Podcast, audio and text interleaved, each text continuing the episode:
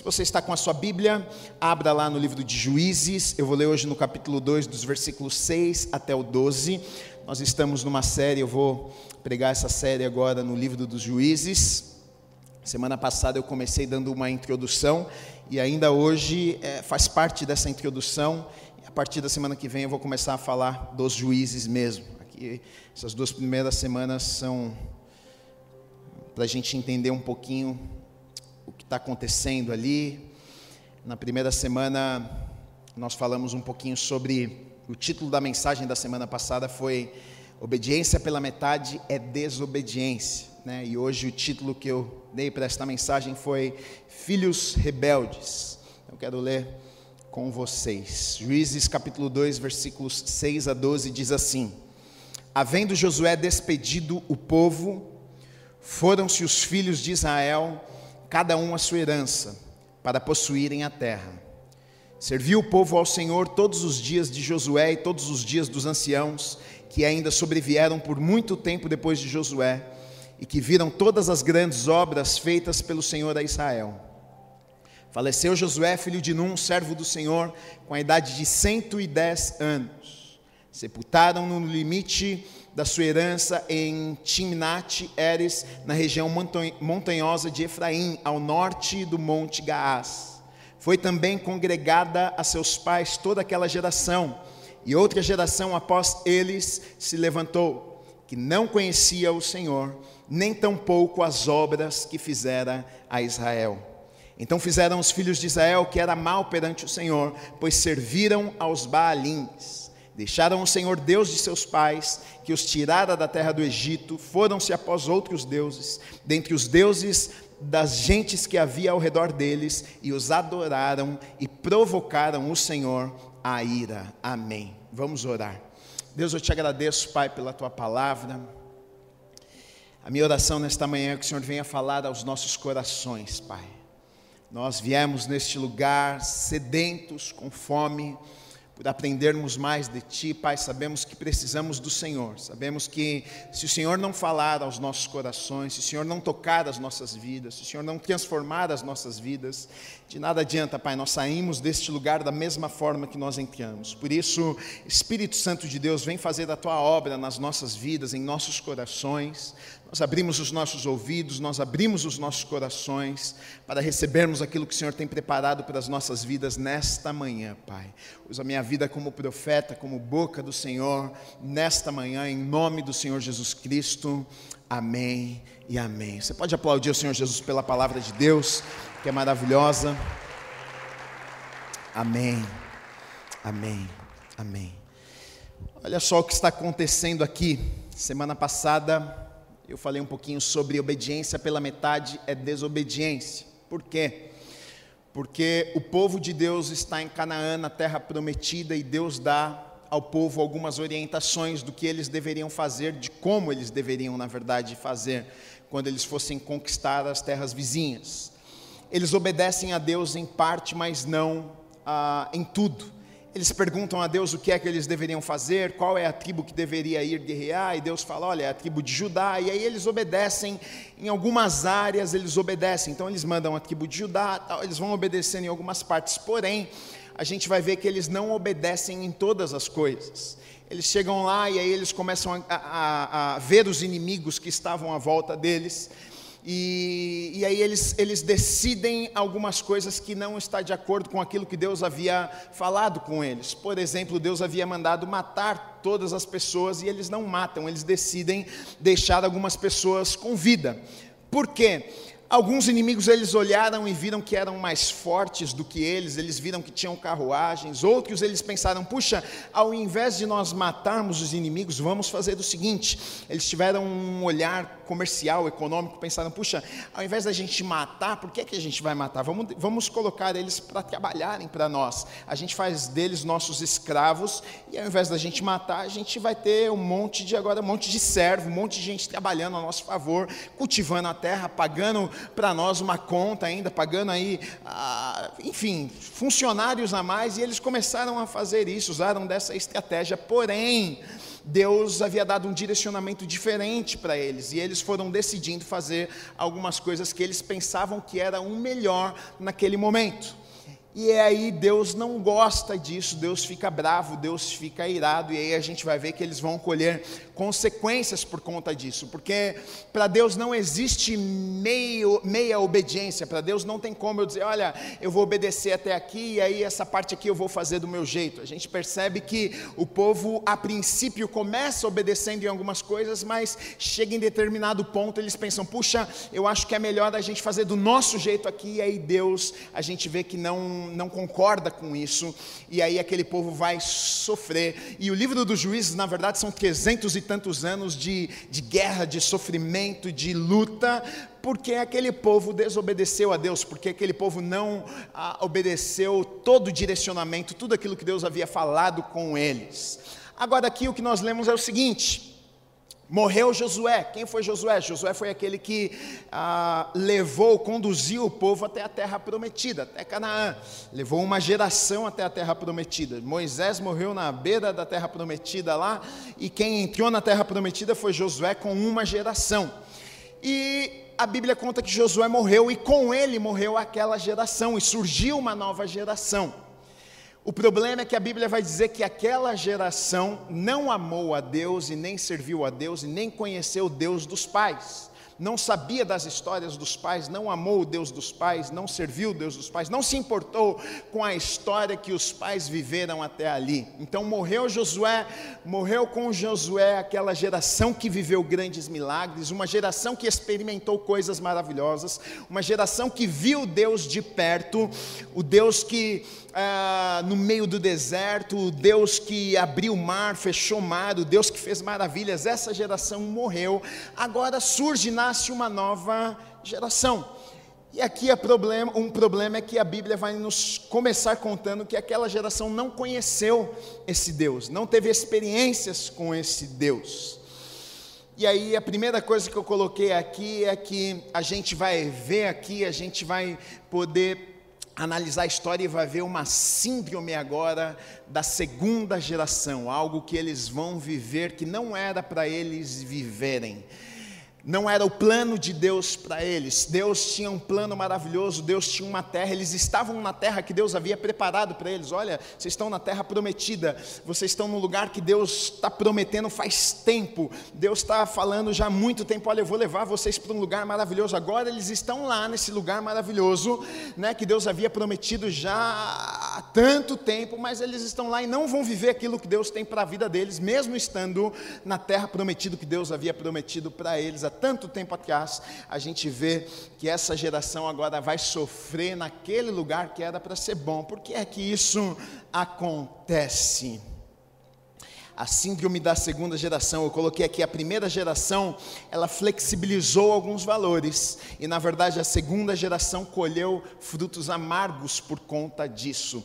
Na Bíblia, na verdade, se você for olhar e se você for ler os textos aqui de Juízes, em nenhum lugar Deus vai, Deus vai responsabilizar a primeira, gera, a primeira gera, geração ah, do que a segunda viveu. Deus não vai falar, olha, a culpa é da primeira, a segunda geração, os filhos a culpa é do pai, da mãe, que não ensinaram. Não, Deus não culpa ninguém, até porque ah, nós somos responsáveis por aquilo que nós fazemos, independente se eu tive um pai bom, uma mãe boa, se meu pai foi muito ruim, eu tenho o poder de escolha, decisão, e aquelas pessoas tinham também. Porém, a gente vai ver aqui na história o que? Os pais flexibilizaram, os pais permitiram algumas coisas, os pais que ainda tinham temor, eles tinham temor. A gente vê que na geração de Josué eles entraram ali na terra prometida eles, eles foram para Deus perguntar: Deus, o que é que a gente faz? Qual que é a tribo que o Senhor quer que vá para guerrear? Ah, é tribo de Judá? Então a gente manda a tribo de Judá, tá bom. Eles, eles ainda tinham um temor, eles conheciam a Deus, eles, eles tinham tido experiências com Deus,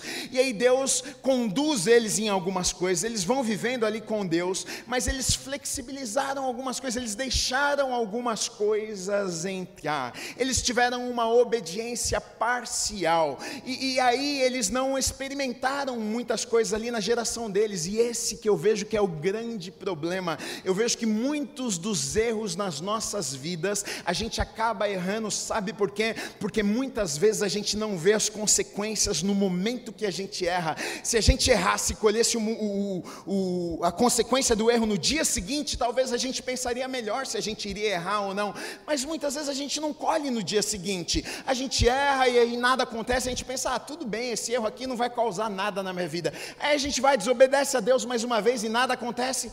Ah, acho que Deus não viu esse errinho meu. Aí a gente vai, faz mais uma escolha que Deus não viu. Ah, é, Deus não viu, Deus acho que estava ocupado com alguma outra coisa, acho que não tem problema. E a gente vai vivendo assim, achando que nunca vai, o, o resultado nunca vai aparecer, os frutos não vão vir. E aquele povo talvez pensou isso, porque eles estavam lá na terra prometida, vivendo algo de Deus para a vida deles. Eles estão agora nessa terra que, que tem frutos, terra que mana leite e mel, e aí eles desobedecem a Deus em algumas coisas e eles não veem a consequência porque eles morrem, mas aí a consequência chega na vida dos filhos, porque agora eles já não estão mais lá para ensinar os filhos, eles não estão mais lá para mostrar o caminho para os filhos, eles não estão mais lá para dizer para os filhos: olha, olha as experiências que nós vivemos com Deus, olha o que Deus fez nas nossas vidas. Eles não estavam mais lá e os filhos agora não tinham um referencial. A única coisa que os filhos tinham, tinham sabe o que era? Eram os frutos que eles deixaram. Quais eram os frutos? Os frutos eram as pessoas que moravam à sua volta, eram as permissões que eles tinham deixado, aquele, aqueles povos que moravam à volta do povo de Deus, os cananeus, os jebuseus, as pessoas que não amavam a Deus, que estavam tudo agora ali morando em volta, e a Bíblia vai contar que agora ah, o povo de Deus começa a se relacionar com essas pessoas, os homens começam a casar com as mulheres, eles começam a ter amizade com outros povos, eles, eles começam a adorar as outros deuses, balins, eles começam a servir outros deuses, eles estão colhendo agora frutos que os pais deixaram, e agora eles vão passar por um período longo de sofrimento, de luta, de guerra, que Deus não tinha preparado para a vida deles por conta de escolhas erradas que os pais fizeram. Aí a gente pode pode parecer contraditório, porque eu posso pregar para você e dizer assim: olha, não importa o que seu pai fez, que sua mãe fez, a tua história não é definida por aquilo que fizeram para você, e é verdade isso, porque você tem o poder de fazer escolha na tua, na, na tua vida, por mais que fosse difícil para aquelas pessoas, por mais que eles estivessem ali, estivessem colhendo frutos do pai da mãe, e, e ter que batalhar contra os inimigos que estavam ali à volta deles, e, e, pensando, puxa, por que é que nós estamos vendo isso aqui? Se eles tivessem tomado uma decisão diferente, se eles olhassem para Deus, se eles dissessem, olha Deus, por que é que nós estamos vivendo isso aqui? Nós estamos na terra prometida, por que é que o Senhor está permitindo essa confusão à nossa volta? Se eles tivessem feito isso, Deus os teria livrado das mãos dos inimigos, Deus Deus teria mudado a história daquele povo, tanto que o que nós vamos ver é Deus o tempo inteiro. O livro dos juízes, na verdade, é justamente isso: Deus levantando homens, mulheres de Deus, o tempo inteiro, juízes, líderes, para trazer aquela nação de volta, para que aquelas pessoas pudessem mais uma vez olhar para Deus, porque Deus sabia que a única forma daquele povo ter a vitória era olhando para Deus, era tendo o coração daquele povo de volta. E aqui nós temos um sério problema das consequências, porque quando não são imediatas, as pessoas se perdem nisso. Aquela geração, a primeira geração se perdeu nisso, foi permitindo algumas coisas, foi vivendo algumas coisas. A princípio estava tudo certo, estava tudo bem, porque quando você erra e, e, nada de ruim acontece, você acha que não teve problema nenhum. E aquela geração estava na terra prometida, estava vivendo algo bom e está tudo bem. É. Deus não está bravo com a gente. Se Ele tivesse bravo com a gente, Ele estava castigando a gente. A gente está aqui, está tudo certo. Mas a outra geração colheu coisas terríveis. Né? E eu quero olhar, na verdade, hoje um pouquinho para a segunda geração, o que, que aconteceu com eles, né? alguns comportamentos que eles tiveram para que a gente não viva a mesma coisa que eles viveram, para que a gente não tenha o mesmo tipo de experiências que eles tiveram, porque olha, eles, eles sofreram muito, eles, eles estavam num lugar que Deus havia pre preparado para eles, mas eles passaram por coisas que não precisavam ter passado. na vida muitas vezes é exatamente isso que acontece. Quantas vezes a gente passa por coisas que não precisávamos passar? A gente sofre coisas que não precisávamos sofrer. A gente chora coisas que não precisávamos chorar. Por quê? Porque fizemos escolhas erradas, porque tomamos decisões erradas, porque deixamos Deus de lado na nossa história, porque a gente achou que a gente podia, eh, a gente sabia mais do que Deus e a gente fez a nossa própria escolha. E aqui a gente vai ver exatamente isso, que o livro dos juízes nos ensine alguma coisa para que a gente tome as decisões certas na nossa vida, porque Deus não tem o sofrimento para nós, Deus não quer me ver chorando, Deus não quer te ver chorando, Deus não quer que você fique lá tendo uma vida sofrendo, ah meu Deus, me tira desse lugar. Não, muitas vezes nós sofremos e a culpa é nossa mesmo, é, nós, ah, nós estamos colhendo as nossas escolhas, aquilo que nós plantamos nas nossas vidas. Agora, algumas coisas olhando para esse povo aqui, e eu acho que algumas lições que nós podemos tirar e aprender com os erros daquelas pessoas. Eu acho que é a maior inteligência, eu acho que está nisso, é nós olharmos para o erro das outras pessoas e não precisarmos errar também. Não cair no mesmo erro, mas falar: opa, aprendi. E aí, quando você chega numa situação na sua vida que você fala, opa, é, é, é, igual aquela situação lá, eu não vou fazer igual, eu vou fazer diferente. Né? Então, primeira coisa eu coloquei aqui, eles estavam satisfeitos com a realidade deles. Eles estavam satisfeitos com a realidade deles. Por que é que eles estavam satisfeitos com a realidade deles? Porque eles não conheciam o melhor. A Bíblia vai dizer que eles, eles não conheceram Deus, eles não conheceram o Deus dos pais deles. Então, para eles, a terra ali estava boa terra prometida estava boa. Por que estava boa? Mesmo com os inimigos, mesmo com os apertos, mesmo com aquela situação que não era boa, na verdade estava boa, porque eles não sabiam do melhor.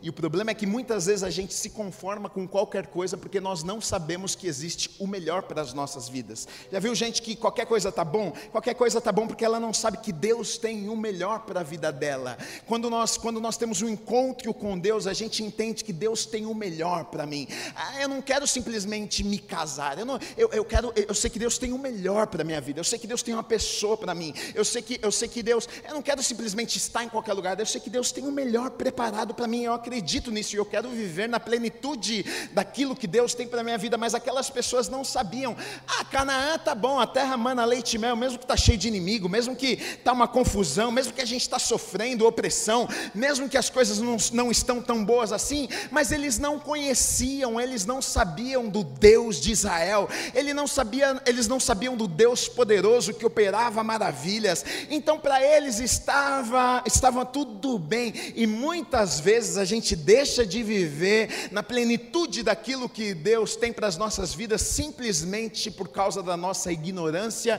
de não sabermos aquilo que Deus tem para nós. E aí, qualquer coisa serve. Qualquer coisa serve.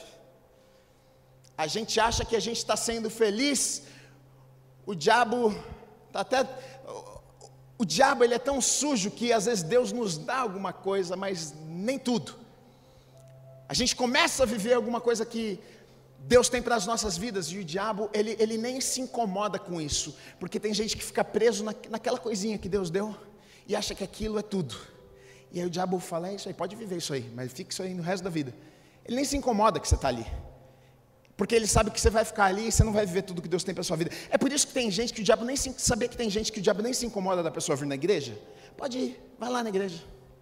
Senta no banco da igreja, porque tem gente que senta no banco da igreja, ouve palavra, ouve tudo, canta, louva, e não vive aquilo que Deus tem para a vida da pessoa. O diabo traz tudo certo para ele, ele não está incomodado que você vem para a igreja. Ele ficaria bravo se você saísse da igreja e colocasse em prática o que você ouve na igreja e vivesse na plenitude daquilo que Deus tem para você. Aí ele ia ficar irado com você, ia ficar bravo, incomodado, porque aí sim você ia incomodar ele. Agora você sentar no banco da igreja, você pensa: não, olha, eu estou pisando na cabeça do Satanás, eu estou indo na igreja, eu estou vivendo tudo que Deus tem para mim? Às vezes não, querido, e o diabo ele nem se incomoda com isso. Muitas vezes a gente pensa, eu estou em Canaã, eu estou na terra prometida, eu estou vivendo tudo que Deus tem para a minha vida, e às vezes não. Às vezes até Deus te deu alguma coisa já, às vezes Deus até te abençoou de alguma forma, às vezes Deus já até moveu na tua vida, você está colhendo alguma coisa de bom que na verdade foi plantado até por uma geração anterior, mas talvez você não esteja vivendo na plenitude tudo aquilo que Deus tem preparado para a tua vida. Abra os teus olhos, Deus tem mais, procure saber o que é que Deus tem para a minha vida, o que é que Deus tem para a minha casa, o que é que Deus tem para a minha família,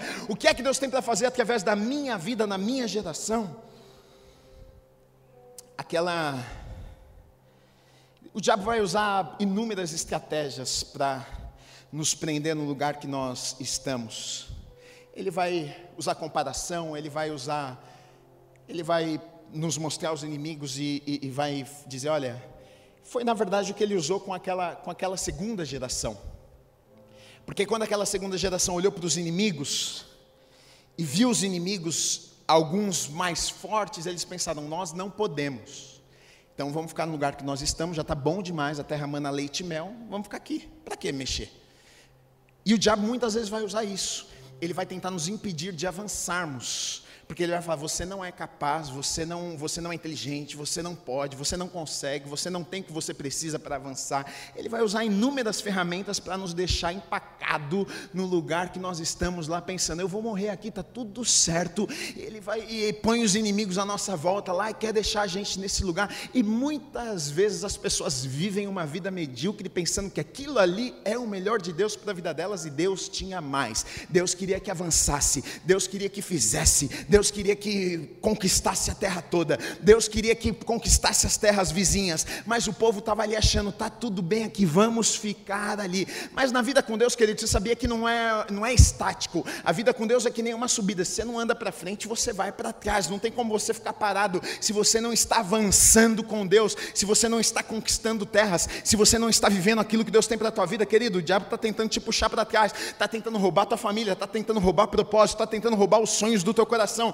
se você não ora, se as coisas não queimam no teu coração, o diabo todo dia está lá tentando lançar uma coisa para te desanimar, para falar que você não é capaz, para falar que você não é inteligente. Todo dia, se você deixar, aos poucos você vai perceber que você vai estar nesse lugar pensando: é aqui mesmo que eu vou passar para resto da vida, está tudo bem, vou ficar aqui.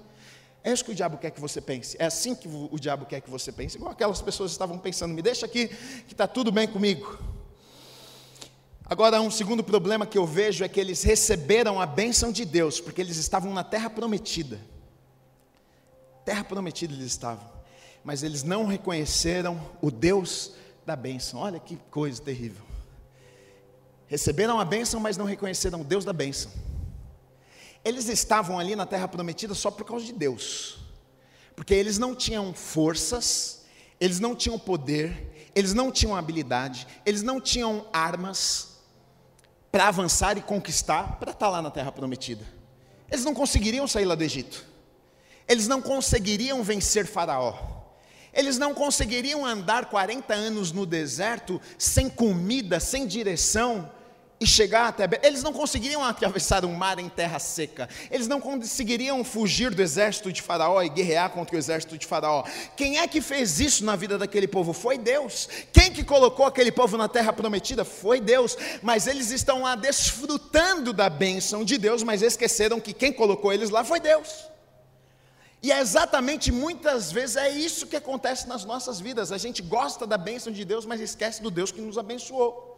A gente gosta daquilo que Deus faz nas nossas vidas, mas a gente se esquece que é Deus que faz nas nossas vidas. Você sabia que é Deus que faz na tua vida tudo, querido? Tudo, tudo, tudo, tudo. Não, ah, não, mas é que eu sou inteligente. Não interessa o quão inteligente você seja, querido. Se Deus chamasse a tua senha nessa noite, 2, 4, 5, João, eh, você não estava aqui nessa manhã. Nessa manhã a tua família estava lá chorando lá no teu velório porque chamada a tua senha. Deus é quem te dá, ah, Ele que controla todas as coisas. Não é você, tudo vem dele dele, tudo é para ele. Agora, muitas vezes nas nossas vidas a gente acha que a gente pode controlar, a gente pensa que a gente é inteligente, a gente pensa que nós conquistamos, que nós chegamos lá, que a gente conseguiu.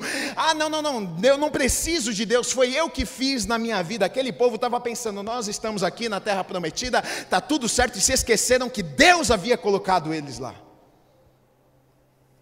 Você está onde você está porque Deus permitiu. Você tem o que você tem porque Deus te deu. Ah, não, mas eu trabalhei. Quem te deu força para trabalhar foi Deus. Ah, não, mas é porque eu tive uma grande ideia. Quem te deu inteligência foi Deus. Ah, não, mas é porque eu fiz um grande negócio, uma parceria, uma, uma, uma. Como é que chama? Quando você junta com outra pessoa? Sociedade. Foi Deus que te conectou. Você não acredita nisso? Então vai fazendo a sua própria força.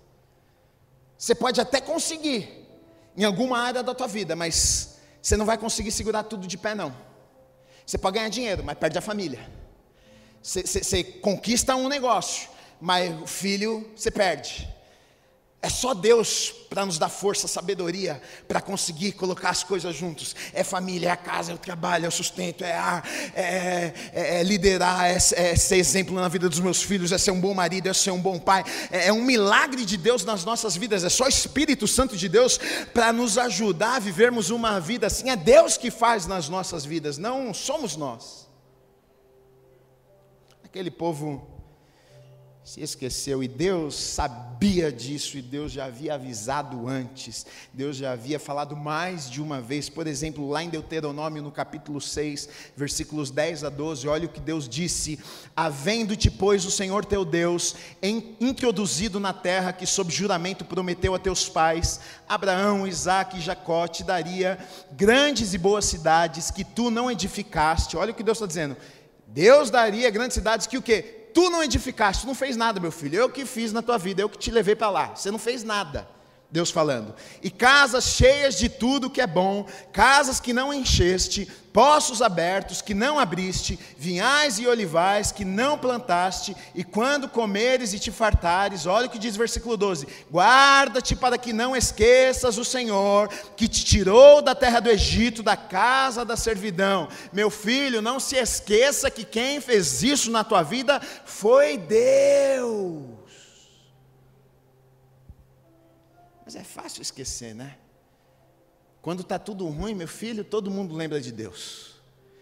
Quando o médico vem para você e fala, você vai morrer, você tem dois meses de vida, Deus. Eu nunca acreditou em Deus, mas liga agora, liga para todo pastor, é, mãe de santo, pai de santo, para o padre, liga para todo mundo que ele, que ele acredita que se relaciona com Deus, ele liga, pede para orar, pede para rezar, pede para fazer uma, um, qualquer coisa.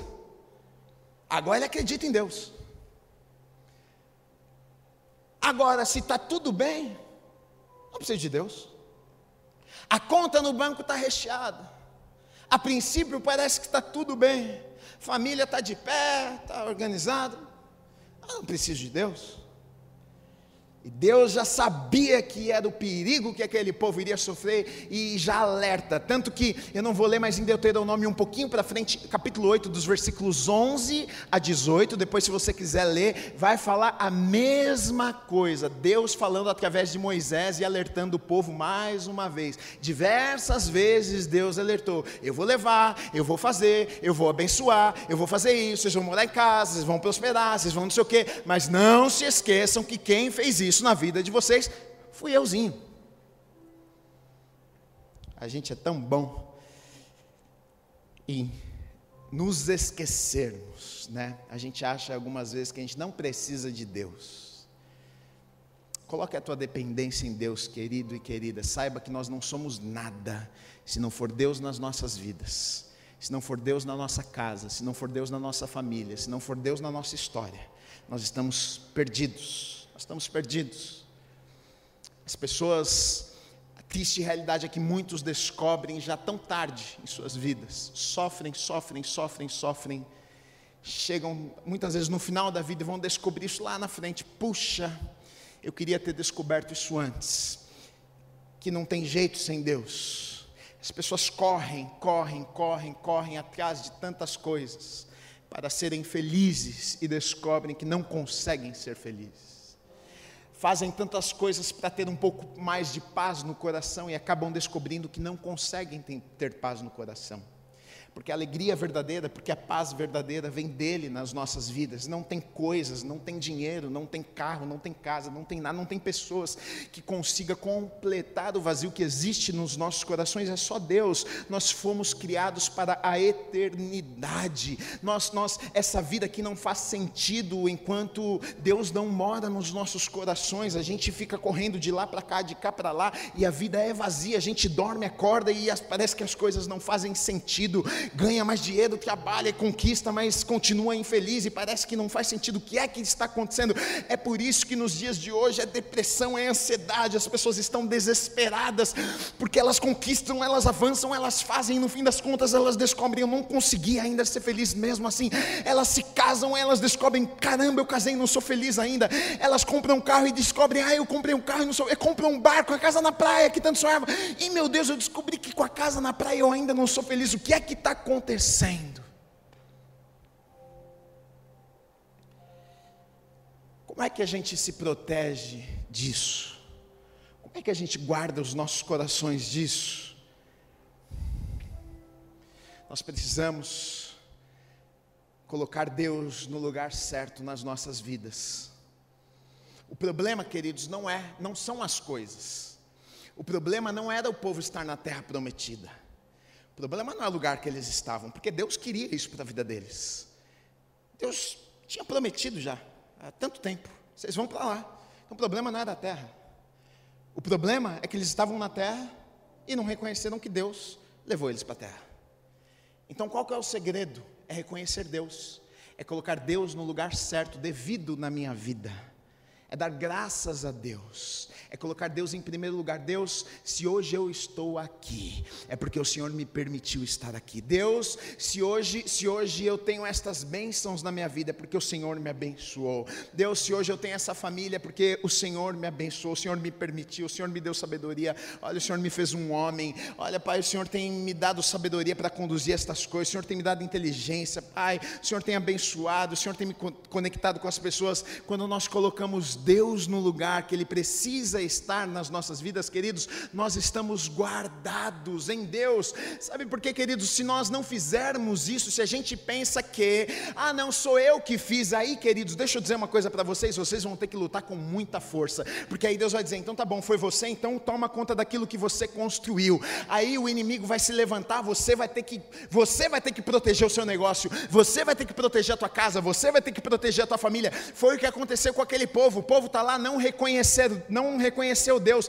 eles não reconheceram que foi Deus que havia colocado eles ali. E aí Deus diz: Ah, é, então tudo bem, então eu vou deixar os inimigos lutar contra vocês. E aí agora eles estavam lá sozinhos, tiveram que passar mais de 300 anos no sofrimento, guerreando e uma luta e sofre opressão e não precisavam, porque eles achavam o que? Ah, não, nós conquistamos, nós chegamos até aqui. Agora, queridos, quando nós colocamos Deus em primeiro lugar nas nossas vidas, na verdade a gente tira a responsabilidade de nós e colocamos a responsabilidade nas mãos de Deus. Deus, a minha vida é do Senhor, a minha casa é do Senhor, os meus negócios são do Senhor, o meu dinheiro é do Senhor. É o Senhor quem cuida, é o Senhor que abençoa, é o Senhor que favorece. Deus, se o Senhor disser sim, é sim. Se o Senhor disser não, é não, queridos. Se Deus quiser me abençoar, pode o presidente, pode a crise, pode a pandemia, pode o que for, dizer não para mim, mas se o meu Deus, o Deus Todo-Poderoso, o Deus de Israel, disser: Eu vou abençoar o Guilherme, eu vou promover o Guilherme, meu querido, nada pode impedir aquilo que Deus quer fazer e vai fazer, e na sua vida é assim, por isso, se você colocar Deus em primeiro lugar na sua vida, você está seguro, a tua casa está segura, a tua família está segura, os teus negócios estão seguros, o teu dinheiro está seguro. Ah, guia, onde é que eu vou colocar meu dinheiro agora? Coloque nas mãos de Deus, pergunta para Deus aonde você tem que colocar o teu dinheiro. Ah, Gui, mas o meu trabalho. Pergunta para Deus o que é que você tem que fazer com o teu trabalho. Porque se você andar debaixo de direcionamento e colocar Deus em primeiro lugar na tua vida, pode ter certeza que Ele vai cuidar de tudo por você.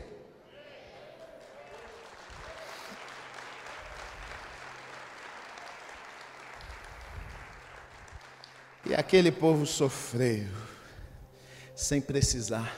Isso que é triste, né? Quando precisa, Agora, uma outra coisa que essa história me ensina, sabe que é relacionamento com Deus é pessoal. Pessoal. Que a gente está falando de uma geração que se relacionou com Deus, que viveram experiências extraordinárias, que viram Deus fazendo coisas absurdas. A primeira geração viu o mar abrindo, viu coisas absurdas acontecendo. A segunda geração dos filhos não viram nada só sofrendo. Quer dizer, até vindo, porque Deus é tão misericordioso que o livro dos juízes, na verdade, é sobre isso. O livro dos juízes é Deus levantando líderes, colocando homens de Deus lá no meio, para dizer para o povo: volta, meus filhinhos, tem coisa boa para você, por que, que vocês estão sofrendo? Por que, que vocês estão aí? Por que, que vocês estão desobedecendo? Deus é tão bom, né, gente? que o povo é tão rebelde, se esquece de Deus, mas mesmo com o povo rebelde, Deus mostra o amor dele e manda, e fala, e vai lá de novo, e manda juiz, e faz de tudo que ele pode fazer para trazer o povo de volta, porque Deus sabia que a solução para aquele povo era simplesmente o povo voltar os olhos para ele. Deus sabia que a solução não estava nas armas que eles tinham, nas estratégias humanas que eles poderiam ter e falar, não, nós vamos montar aqui uma estratégia para vencer os nossos. Deus sabia que não era isso, porque Deus, Deus era Deus, Deus é Deus, e Deus sabia que o que eles precisavam era voltar os olhos para Ele, e o resto tudo estaria resolvido. Deus derrubava muralhas com o povo dando volta na muralha, Deus abria a mar com uma cajadada na água, Deus fazia. O que é difícil para Deus? Que é difícil para Deus? O problema é que o povo havia se desviado de Deus, adoravam outros deuses, não queriam mais saber do Deus de Israel. Se casaram com pessoas que não deveriam ter casado, adoraram outros deuses, abandonaram os caminhos do Senhor e sofreram muito por conta disso. Agora Deus usa uma estratégia para tirar o povo da, da da zona de conforto. Porque a gente pode pensar, puxa, Deus, se Deus é Deus e Ele é bom, e Ele ama o povo e ama seus filhos, o que, que Ele vai fazer? Ele é um bom pai, Ele vai matar os inimigos, vai levar o povo, já que Ele ama, Ele é todo poderoso, Ele é soberano, Ele pode todas as coisas, Ele vai matar o povo, os inimigos, e vai libertar o povo, o povo vai viver feliz agora lá em Canaã, na terra prometida. Foi isso que Deus fez? Não. Deus deixou os inimigos vivinhos lá, tudo em volta, tudo saudável para guerrear contra o povo de Deus, oprimir o povo de Deus. Guima, que Deus malvado esse, não. Deus bonzinho. Amor educa, amor repreende, amor disciplina. Quem é pai e mãe sabe disso. Às vezes você não quer dar uma bronca no filhinho, mas você dá. Às vezes tem que dar uma palmadinha no bumbumzinho do filhinho, porque desobedece. Você está fazendo aquilo porque você ama. Porque você sabe, se você não fizer, daqui a pouco você está criando um monstro que vai sair, vai não vai obedecer autoridades, vai ser um, uma pessoa rebelde. E aí, olha o que Deus diz. Olha o que acontece em Juízes 3, de 1 a 6. São estas as nações que o Senhor deixou, o Senhor deixou, para por elas provar a Israel. Isto é, provar quantos em Israel não sabiam de todas as guerras de Canaã isso não somente para que as gerações dos filhos de Israel delas soubessem para lhes ensinar a guerra, pelo menos as gerações que dantes não sabiam disso. Cinco príncipes dos filisteus e todos os cananeus, os sidônios, heveus que habitavam nas montanhas do Líbano, desde o monte de Baal Hermon até a entrada de Amate. Estes ficaram para por eles por eles o Senhor por, por Israel a prova, para saber se dariam ouvidos aos mandamentos que havia ordenado a seus pais por intermédio de Moisés. Habitando, pois, os filhos de Israel no meio dos cananeus, dos heteus e dos amorreus, dos ferezeus, heveus, jebuseus, tomaram as suas filhas para si por mulheres e deram as suas próprias aos filhos deles e rendiam culto aos seus deuses. Então, olha só o que vai dizer aqui: que Deus deixou a, aqueles povos ali, os exércitos inimigos, para ensinar uma lição para o povo de Deus ali. Vai dizer o seguinte: olha, é, para que aquela geração, para que aqueles que não sabiam, para que eles passassem a saber, conhecer a Deus. Qual que foi a estratégia de Deus aqui? O que, que Deus estava tentando fazer? Deus sabia que aquele que não vem pelo amor, vem pela dor. Triste realidade, né?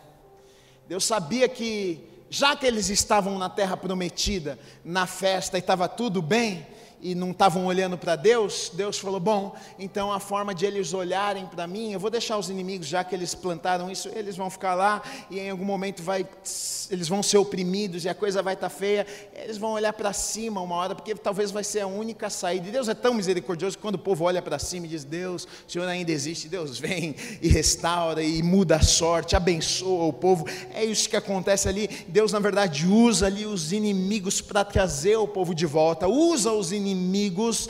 Deus não queria o mal daquele povo. Deus não queria, é, agora se deu mal, hein? Agora eu vou pegar os inimigos, vou botar aí para vocês sofrerem, que é para chorar. Não é esse sentimento que Deus tem. Deus não é homem como eu e você que, que tem sentimento, ah, agora vai aprender, hein? Não é isso. Deus estava querendo levar o povo ao arrependimento. Olha, que através disso, que através dessa crise, que através dessa dificuldade, os olhos de vocês se levantem, que vocês se lembrem que há Deus em Israel, que os pais de vocês serviram a um Deus que é verdadeiro que é fiel, e que se vocês servirem a este Deus também, vocês não precisam passar por isso que vocês estão passando e viver esse tempo difícil de choro, de crise que vocês estão vivendo. Essa era a intenção de Deus ao deixar, na verdade, os inimigos à volta daquele povo ali.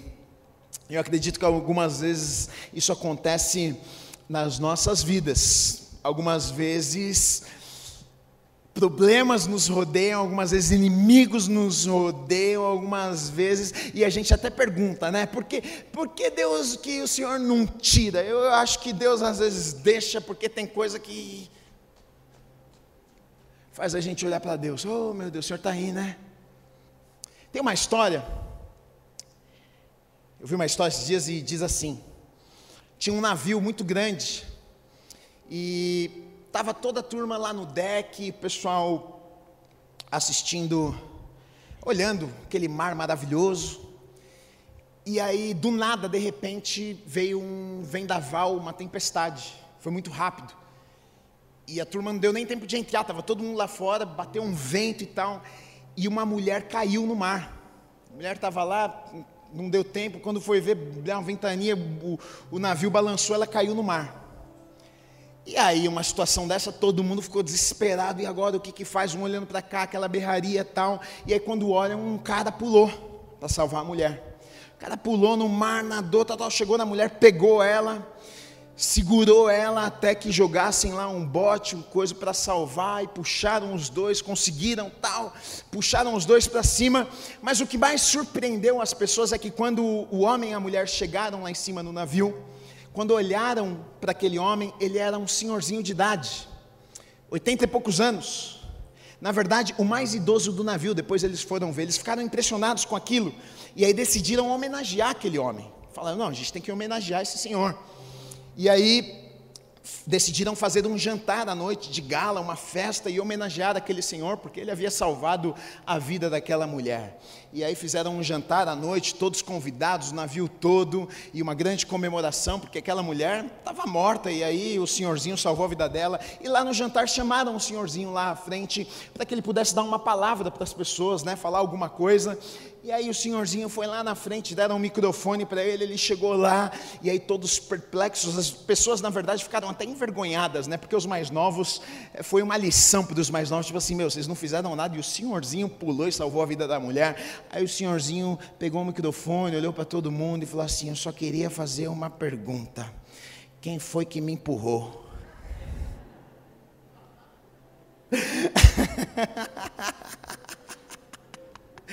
Moral da história. Tem algumas coisas extraordinárias na nossa vida que a gente só vai viver às vezes com alguns empurrões na vida. Tem coisas que tem algumas pedras no nosso sapato que algumas vezes vão nos empurrar a viver aquilo que Deus tem para as nossas vidas.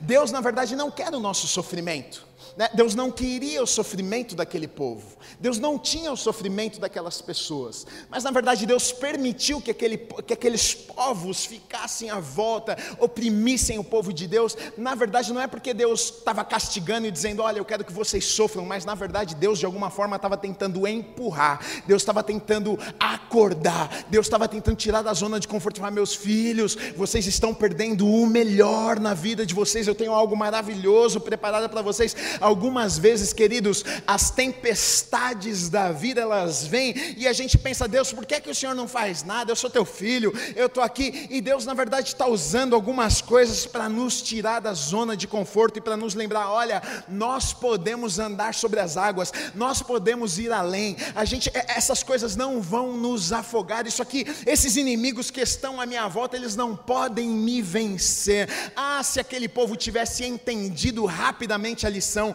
se aquelas pessoas tivessem captado a lição, no primeiro juiz já ali, e, e o juiz levou uma mensagem ali, se aquele povo tivesse entendido, talvez eles tivessem vivido trezentos e tantos anos na bênção, debaixo de bênção, vivendo sonhos e propósitos de Deus na vida deles, mas é um ciclo de desobediência, é um ciclo de não conseguir entender e compreender que Deus tinha algo extraordinário para a vida deles, que não seja eu, que não seja você essa pessoa, que os inimigos à nossa volta, que as tempestades, que as ondas, que nos leve, queridos, a olharmos para Deus, que coloque os nossos olhos em Deus, porque quando os nossos olhos estão em Deus, deixa eu dizer uma coisa para você, pode parecer que está tudo de ponta cabeça, mas quando as nossas vidas estão nas mãos de Deus, Ele coloca tudo no lugar que precisa estar, Ele nos abençoa, Ele promove, Ele tira quem precisa tirar, Ele move o que precisa mover, Ele abre caminho, Ele fecha caminho, Ele abre porta, Ele fecha porta, Ele é Deus, Ele sempre foi, Ele sempre será, Ele é o mesmo, Ele continua sendo o mesmo, eu preciso confiar nisso.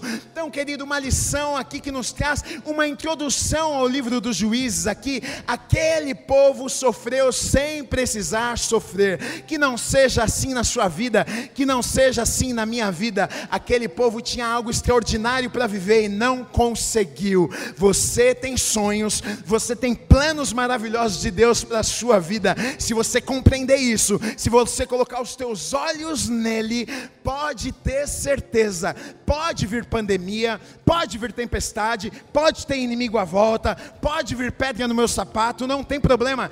Todas as coisas de ruim à minha volta, na verdade, vão me impulsionar a viver aquilo que Deus tem para a minha vida. Eu creio nisso de verdade. Quantos creem nessa palavra e recebem nessa manhã? Glória a Deus. Pode ficar de pé no seu lugar, aplauda ao Senhor Jesus. Deus.